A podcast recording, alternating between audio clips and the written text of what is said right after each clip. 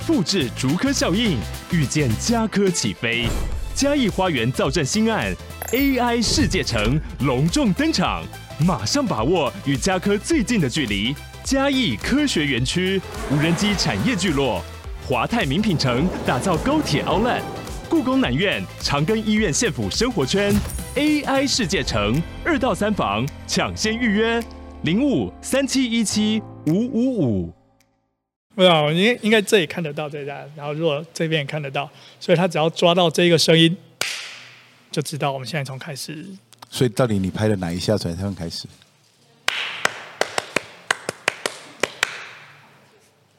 爱的鼓励，贝贝。好，好，来五四三二一，欢迎收听怪兽训练电台。大家好，我是 Josh，我是何立安，大家好。耶，好，我们继续上次的话题。好，我们继续上次的话题。好，我们上一次有聊到那个营养学相关议题的第二集。对。然后我们现在这一集呢，我们就准备来一个乱断食哈时代，后来终于要结束了。对对对，我们这一集就把它接起来。那上一集你提到说，就是你在各种资讯收集到了之后呢，嗯，就先开始想看到什么就想试试看这样。对对对对。但是试的过程中，你现在觉得说，如果再一次，你不一定会这样做。对。那后后来是嗯，后来又发生了。对，我说当然了，再一次的话，我的顺序绝对不会这样搞。是，那不过呢，我的顺序应该会先从呃整理一下饮食的内容开始，嗯哼，然后呢再来去调整那个空腹期哦。不过呢，Okay. 当然在当时做到那个阶段，在我开始实验断食的时候，呃，这中间有重叠一段时间了。刚开始就是乱试嘛，哈，然后那个时候其实有用血糖机。当时使用血糖机是原始的传统那种扎针的哦，就是在手指上扎一个针，对对对对，看一下。那为什么要用血糖机呢？这个背背后也会有一些的有一个相关哦，就是呃，我们最终想要监控的是胰岛素，是，但是胰岛素很难监控，你一定要去实验室啊，就要去这医检所啦，或者医院啊，要去抽血测得到。那呃，而且呢，胰岛素它的那个。呃，数值啊，什么叫做是正常哦？那其实现在他们都还在吵。那所以胰岛素它既难测验又难解释哦。那但是呢，胰岛素的作用呢，它基本上受到血糖的影响是很大的。所以呢，我们从血糖呢可以，而且我们知道血糖本身太高就是一个不好的东西。然后它低有低的数值，高有高的数值，应该在哪个范围？而它受到食物和运动的影响很大。所以呢，当时呢就有。呃，这当然也是从一些文献当中啊，从从一些的这个呃国外的访谈哦，他开始有人讲说，其实你监控血糖机可以知道你对食物的反应，其实很个别差异的。嗯哼，也就是说，并不是说什么食物一定提高血糖。我们知道提高血糖的话，它很高的几率要提高胰岛素。对，因为胰岛素会出来帮你控制血糖嘛。所以说，假设你的食物里面有很多的是你不知道，它其实激发了你的血糖。每个人都不一样。有的人呢，可能呃，这是真的有可能的。你吃米饭的时候，血糖飙高的程度比你吃冰淇淋的时候还高。哦，对，这是个别差异。那有的人对一些东西有反应，有些东西一些东西没反应。所以当时是先用血糖机，这大概是我开始断食一小段时间以后，开始规律监控血糖。是啊，不过呢，因为那个扎针哦，要扎很多次，早上起来有一次嘛，然后每次吃东西前、吃东西后嘛，运动前、运动后嘛，所以一天呢、啊、扎下来后，那手上都是洞哦。那所以后来呢，我们就发现说呢，那个 CGM 在国外开始流行起来。CGM 啊，它英文叫做 Continuous Glucose Monitor，五四三二一，Continuous Glucose Monitor，所以叫 CGM 啊，就是连续型血糖机。那当时呢，我就想托国外的朋友帮我买，那因为是台湾还买不到。那但是呢，国外朋友讲说他在美国，在他们州啊，那个东西是需要有 prescription，需要有处方的，医师对对，他医师处方。那所以呢，当时这个没有没有人有处方，而且你也不能代购哦。那所以呢，就就打消这个念头。结果没想到过没多久，台湾居然上市了。那我们在这里先讲，我们没有业配，没有业配。而你听完了，你不一定觉得你需要。那不过呢，我当时呢就是用呃连续型血糖机开始看，那那是一个我可以说了监控血糖哦，它是一个间接去控制，等于是说呢，它隔了好几层关系，但是试着去避免让你在胰岛素可能不断被激发的情况下，试着去。控制体重，因为呢，当胰岛素高的时候，你控制体重的方式就是你就是基本上来说很难减下来，硬要减做很多事情你会很累，但你脂肪可能很难减下来，因为胰岛素会保护它。就依循着这个路子往上走，那发现说呢，好吧，那至少我用血糖，因为呢，血糖呢是一个很容易看到的东西，很容易看到的东西。如果说它有明显的这个飙高血糖的东西，然后它连续会高很久的东西，诶，那些我是不是刚开始应该避开这个东西？这样子。那所以刚开始测试的时候呢，非常非常有趣哈，这样子，呃，有些东西它当然反应是绝对大的哈，比如说月饼、蛋黄酥哈这种精致糕点啊。然后呢，就是我我现在说这些东西高，不表示说你绝对不能吃哦，它表示说呢，你的量还有你的频率哦，可能是比较需要注意的。那有些东西的血糖反应就非常非常低，像肉类，然后吃鸡蛋啊这样子，那个那个反应就超低，像像没有一样。就你根本就看不出来你哪个时间点用餐。你看那连续型血糖机，它会有那个曲线呐，那波动曲线。然后你的你刚起床可能是什么呃八九十哈这样子，然后呢你吃东西的时候呢可能就飙高到什么一百四一百五哈。那有些东西会特别高啊，像呃我记得有一次哈，在有一次一颗熟透的水果那个事件，那是我第一次被吓到哈，就是那个时候的水果呢是是哎我忘了当时是用连续型血糖机还是用扎针的测，反正那个那颗水果直接让我。呃，血糖瞬间飙了两百，哇！但是只有一下子，也就是它其实量还好，它并不大哈。所以你要看那个呃飙高血糖哦，它其实有那个飙高的速度，就和飙高的那个量哦，这是两个是不一样。这 glycemic index 跟 glycemic load 哈，这是什么意思呢？glycemic index 高的东西，它飙高就很快。那 glycemic load load 的意思是说，它飙高它持续一段时间。所以呢，你既不希望它不要太高，也不希望它持续太久。那所以呢，就用这种方法去试很多很多的食物。那呃，这个我们把时间快转哦，那段时间就是一个学习型的过程。一段时间尽量避开会让血糖飙高，或者是飙高持续比较久的东西啊，这样子。那当然呢，我们要知道一件事情哦，其实呃，我至今仍然不认为血糖飙高就一定是坏事。嗯。其实呢，你吃完一个东西，假如你吃完米饭，它可能会比你安静值是九十哦，然后呢，然后你有身体有一些活动了，可能这是可能会是一百左右。那因为我们在活动过程当中，血糖会略微升高。然后呢，你吃饭的时候，它可能会飙高到什么呃一百五、一百六啦，一下子。然后接着呢，它可能就慢慢下下降回来。所以呢，只要你吃的东西哈，如果说是健康的，而且量是有控制的，即使你让它偶尔上去又下来哦，那我。不认为，好，这当然看有一些人是有不同的说法了哈。但是呢，我并没有觉得说那是绝对绝对的不好，嗯、因为毕竟这也是一个人体的正常反应嘛。对，那只是说你如果让它一直高，一直高，一直高，一直高，过一阵就会。所以说，这个其实营养学啊，最终最终常常都回归到一句话，就是呢，那个剂量是关键。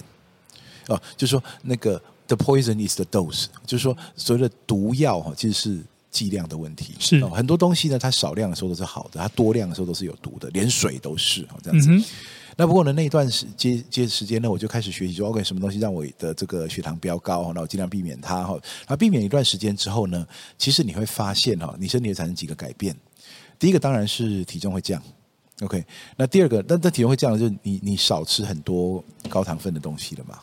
然后第二个呢，是你的那个呃运动降体重的效率开始变高了。嗯哼，然后再来呢，就是你的身体呢，对于原本你反应剧烈的东西，那个反应会越来越小。我记得在刚开始的时候啊，我完全没有去追踪淀粉摄取的时候呢，其实有一次呃吃了好几个烧饼，那血糖也是比较高。但是后来经过一段时间哦、呃，就是第一个一次不要吃那么多啦，第二个是一天进食不要那么频繁啦，再第三个是呃这个。运动哈，那我们后面再说哈。但是运动的那个形式呢，有点调整哦，这样子。那我后来就发现说呢，其实你在吃一样的食物的时候，它血糖反应是是变好的，也就是说它它不会飙那么高了，而且飙高一点点，它马上就下去了，这样子。那所以呢，加上这个因素以后呢，就越来越会选食物，那越来越知道自己可以有多少，因为。没有绝对的，你说我百分之百一定要健康饮食，那你选择实在太少了。因为在我们的这个现实环境里面啊，那其实有点不切实际。但你如果我我百分之百什么都不控制，我有什么吃什么，那这样子，那其实好像也不太好。所以呢，他抓个那种类似这种八十二十法则哈，就百分之八十的时候都有注意了，百分之二十了就就随便放水了，没关系哈，这样子。好，那所以呢，你说我现在吃不吃月饼啦，吃不吃蛋黄酥啦，是不是有人过生日，我会不会说、生日蛋糕我不要吃哦？不会的。我会不会跟人家聚餐？我会。然后会不会吃这个便利商店东西？偶尔也会。好，那但是呢，我大概已经知道我呃可以给自己多少弹性。然后呢我每个礼拜大部分的时候，我可能要选择比较健康的食物，然后可能自己煮好几顿这样子。接下来我就发现说呢，其实减重开始容易了。呃，其实呢，我发现哈，现在综合起来讲，综合起来讲，如果说呢，我们有发现怎样的规律哈，我这个是我个人的经验哈，因为我我记得在我呃不是这段时间的研究，在更早之前那。那我曾经有过，呃，我我其实有实验过一个实验是增重啊，增重期。所以其实呢，那个很多人说，老师你那个你本人怎么看起来比 镜头画面上画面上对不那那不是画面大，是那时候真的很大。因为呢，我大部分留在网络上的影片是三年前。嗯哼，那三年前的时候其实在做增重的实验，就是我想办法用各种方法去增肌，毛起来增，然后暂时不管脂肪度，但是当时脂肪度其实也没有太夸张，就在我的年龄所允许的，在接近上限，但是没有超标，就大概二十，呃，可能多一点，可能少一点这样子哈。那最多最多我猜有到二十，但是你知道脂肪度，你不可能真的完全准确测试它。你几乎没有任何的仪器测出来是准的哦。那个我在测出来的时候，大概我我猜哦，合理的推测范围大概在二十到二十五之间啊。最胖的最胖的时候，这样子。那我我现在的话哦，我说那个没有准的，但是大概介于十到十五之间。OK，大概是这样子哈。那嗯。不太可能真的准确，而任何人说他有非常精准知道他体脂肪是多少，那大概都是托梦来的。呃，不不不，我不会这样子说啦。所以大概是说他有我接触不到的仪器。那最精准的是呃，目前看来应该是 DEXA 啊，就是全身 X 光机，但它仍然有估计值的部分。那生物电阻法呢，其实有一定的误差哈。当然呢，脚踩的误差比较大哈。那脚踩加上手握的误差就开始变小了，这样子。那水中称重法呢，就是把你就是压进水里面，然后测看看那个体积和这个这这个这个重量的差异啊，这样子。那那个呢，跟你多会憋气是有关的 哦。你有没有把气真的吐得很光哦？这样子。然后在皮脂夹的话呢，就跟你夹的那个力道大小就会有影响哦。这样子，这些通通都有可能准，也有可能不准哦。那我们大概只能说这样。所以说，你大概有几种方法去测试它了，这样子。那。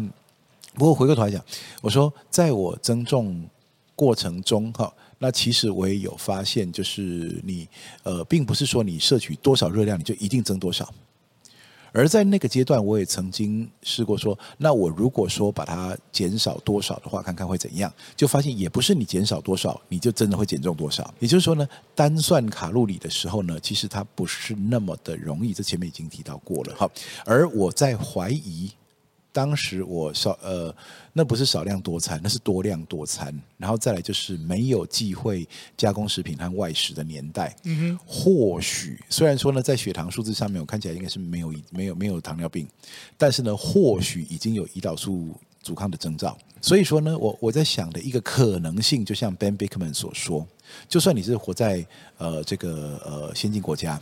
然后呢，你现在目前健康状况没问题，但是呢，就连美国的数据都八成的人在健康状况没问题的情况下，就已经有胰岛素阻抗，所以这才会为什么让计算卡路里这件事情对很多人来说是不太有用的。那我其实呢，回顾起来呢，我应该是在断食那段时间，有效的把胰岛素先拉低。然后后面开始增加训练啊，增加一些运动啊，增加对饮食的选择了这些。我至今没有用饿肚子的方式减过重，就是我从那时候到现在，除了刚开始那个一日一食的时候呢，我是把它疯狂集中在一个小时。之后在前一个前一集讲过，严格说起来那也不算有饿到，因为那天吃的总量还是很够的，只是呢在等待那个时间到的时候是肚子很饿的，但是呢吃的时候又把它狂吃回来了。所以说严格说起来，我没有真正的去让自己饿到肚子。但是呢，在后面呢，开始稳定的把体重降下来，而且呢，为什么这么晚才说呢？因为呢，体重降下来二十几公斤，所以减重成功与否不是看那个数字有没有减下来，是看它有没有反弹。对，没错。所以我大概减下来了以后呢，持续到现在应该已经。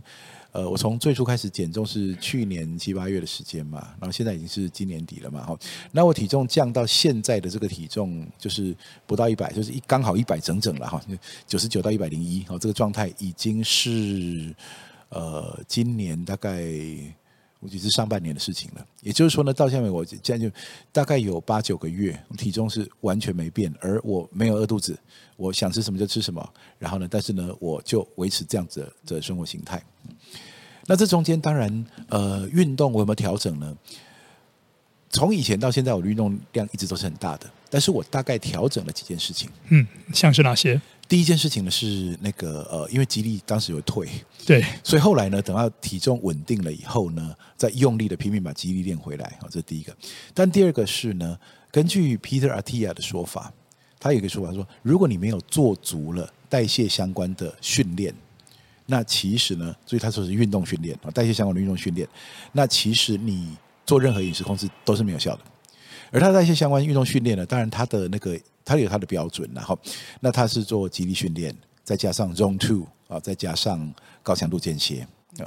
那呃，我其实当时并没有使用呃长距离耐力，OK，我使用的很少了，就是 Zone One 哈，还不到他们那个标准，然后，但是呢，我大概就是极力训练加上间歇，而我发现呢，有做间歇的时候啊。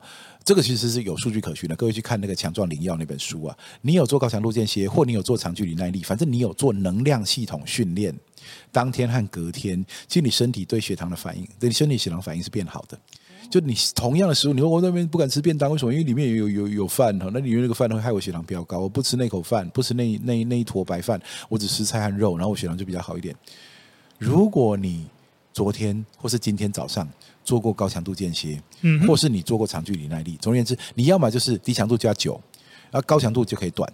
总而言之，只要有做了这个事情，你的身体呢，肌肉呢会打开这个不依赖胰岛素的血糖通道，而它，所以它吸收血糖会变简单。所以你发现你的血糖反应是变漂亮的。但是呢，身体储存血糖最大的地方其实是肌肉量，所以呢，其实呢，你要增肌，嗯，肌肉量要够多，对，然后呢，你要做。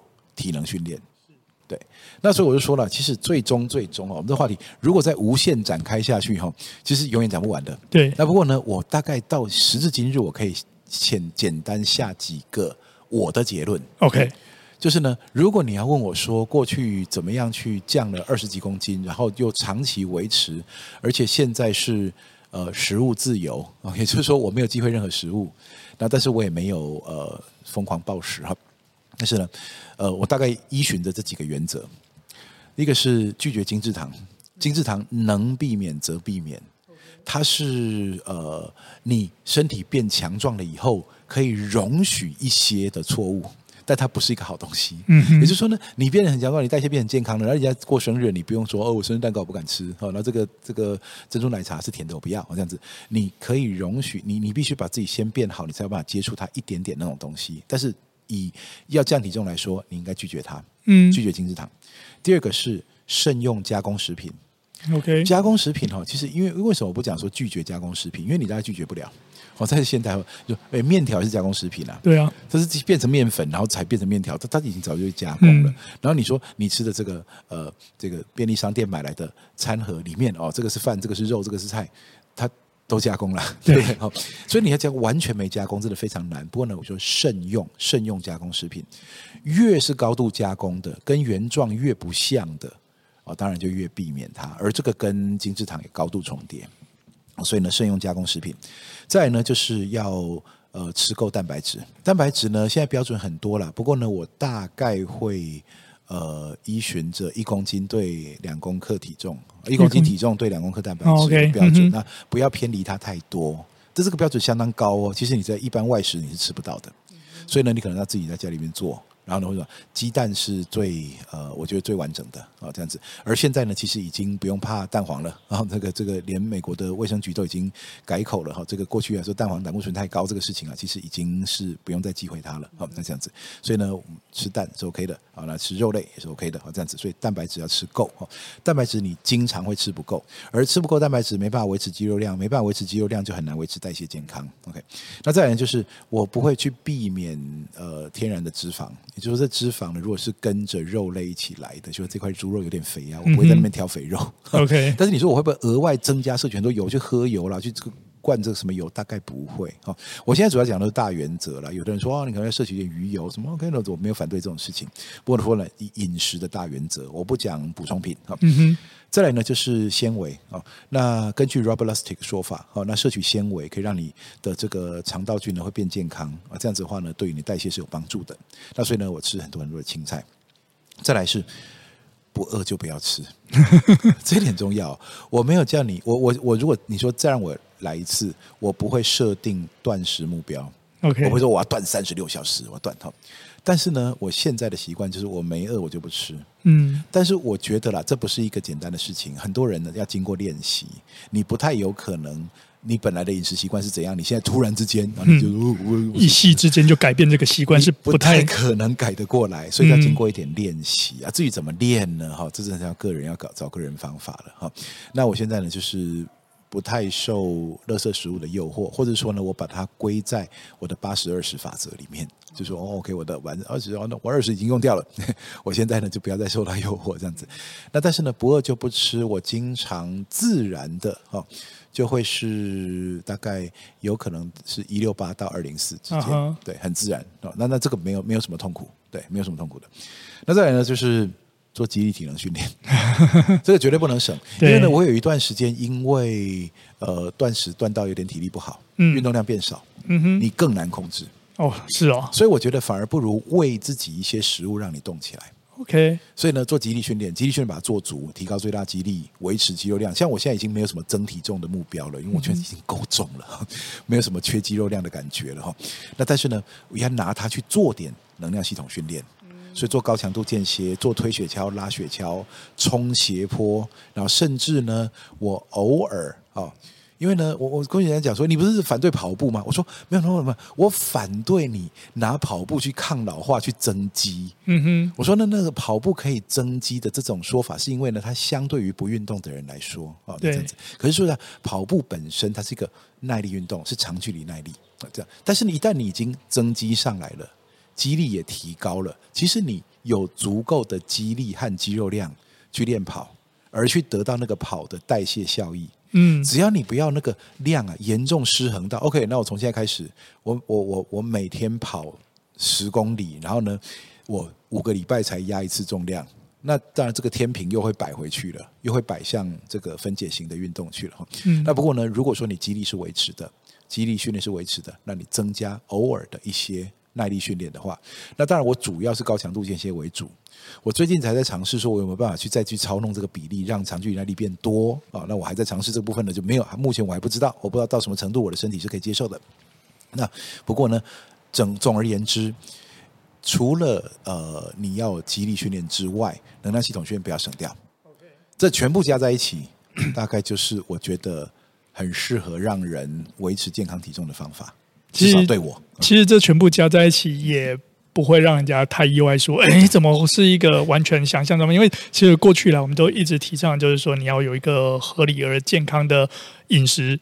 然后有一个合理而健康的休息，对，有一个合理而健康的训练规划，对，对，啊，这样的生活才会是一个相对来讲比较健康。对，对，对，不管从讲就要睡饱，对，这其实这几个原则里面没有写到睡饱。对，如果你要你刚才提到睡饱很重要，如果你都没睡饱的话，这些也会大乱。对，没错，因为你只要任何的失调造成你的生理反应，对，恢复一些不是那么的顺畅的话，那其实。多少都会干扰到你整个一个呃身体状况的一个成长，或者是他的一个进步的能力。对对对，没错，嗯、对。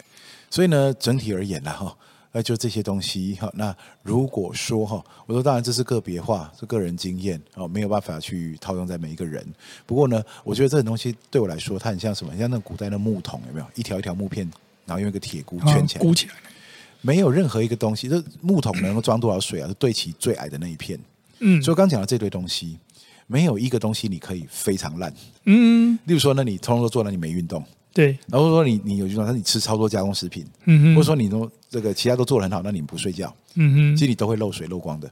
所以呢，我就说，其实它比较像是一个这些东西的综合效果。你要单独讲哪一个有多重要，坦白说，都不如它的综合效果来得好。好，那我们这一集再加上前面两集这样子连续下来呢，应该希望大家能够听完之后，对，不用再跑来问我们说何博士他到底做了什么事情？为什么他跟去年差那么多？他怎么缩水了？他有没有生病？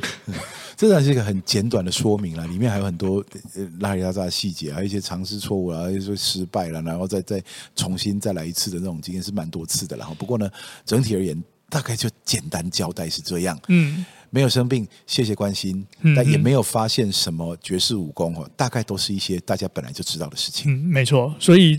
最后还是让我们再强调一次，我们之所以分享这些呢，最主要是回应一些对于我们可能呃有有有疑问，想要进一步询问说何博士最近怎么了，或者是我们之前曾有，或者说你误解了我说，本来我希望全世界都变成胖子，嗯，对对对对对，你现在居然自己瘦下来，你怎么可以这样？你对对不起我们，我没有，从来都没有叫你要变胖。OK，我希望你强壮，嗯哼，我希望你健康。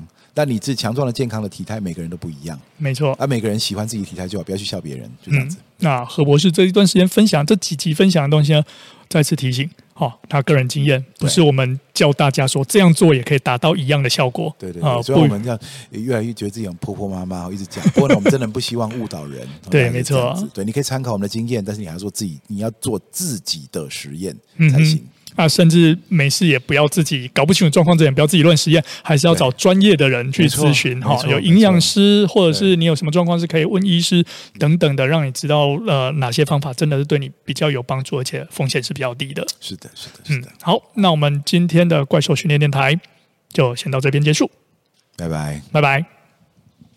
要按哪里？啊，太多台了，一台、两台、三台。这个你来，要不然我按，等下我们就白录了，就炸掉。